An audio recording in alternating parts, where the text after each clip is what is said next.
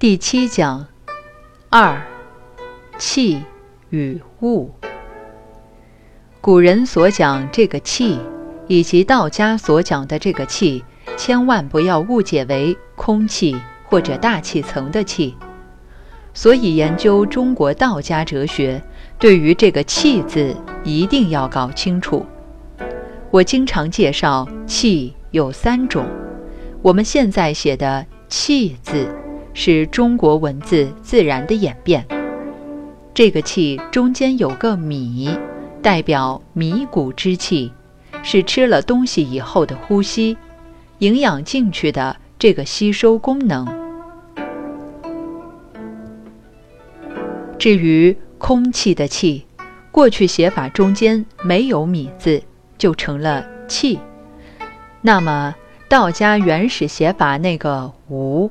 中间是没有连着的，那个古代“无”字就是两横，现在这个“无”字是中国古字的“无”，下面有四个点。中国字四点是代表火，无火之谓无。我们勉强的借用现在的观念，只能说生命的本能是这个无，但是我们一点儿也没有发挥这个无。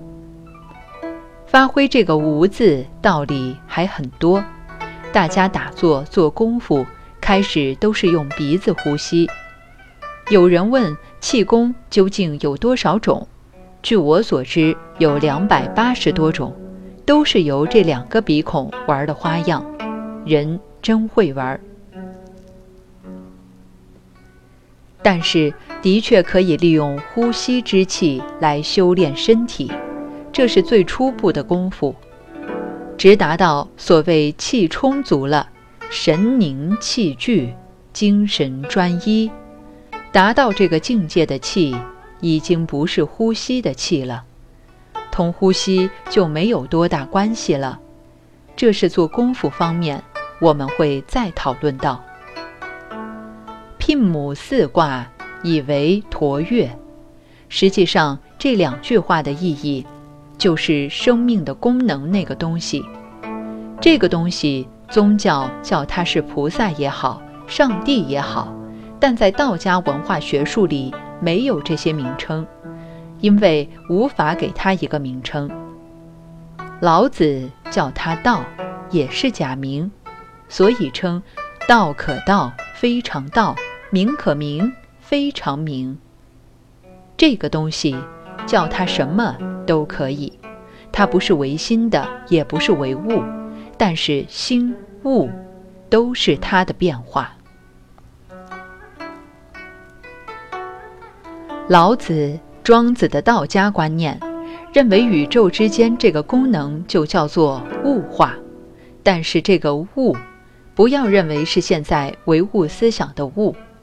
春秋战国时候没有什么唯物、唯心的分别。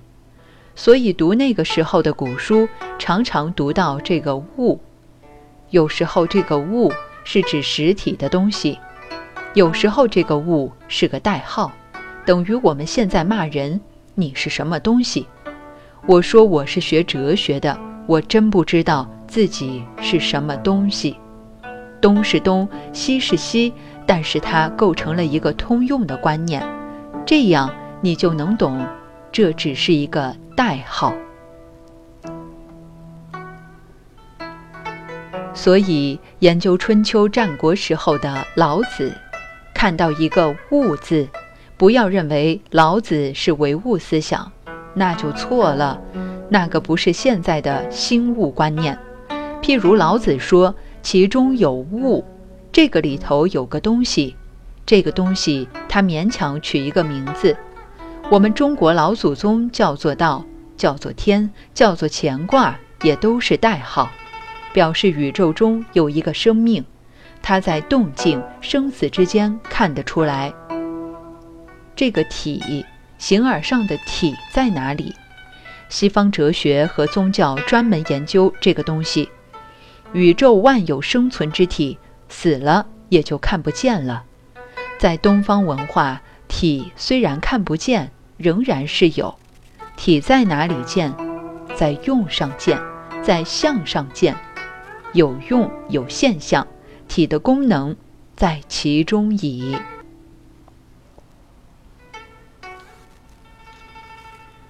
譬如人会讲话，但能够讲话的不是言语，也不是嘴巴，是人的生命会讲话。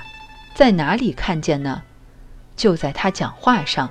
讲话是他的相，现象是体的用，所以体是在相和用上见的。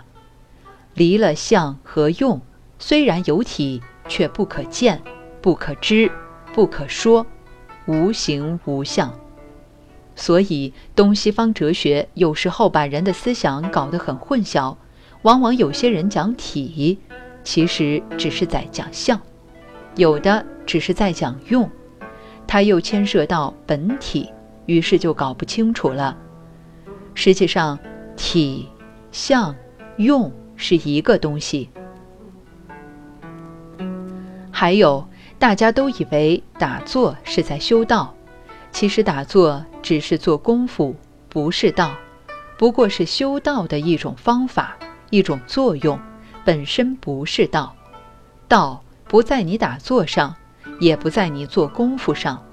所以说，修道打坐应该叫做修腿，不叫做修道，因为打坐有两只腿在做，用鼻子吐纳。那也不是修道，那叫做修气。道不在这个呼吸的气上，气也是它的相，是它的作用。有人说守丹田或守个什么地方叫做修道，那只能说你很爱惜你的肚脐眼，把它守得牢牢的，那不能叫做修道。道不在肚脐眼这里。如果光是肚脐眼、丹田这里是道，难道别的我们都不用了吗？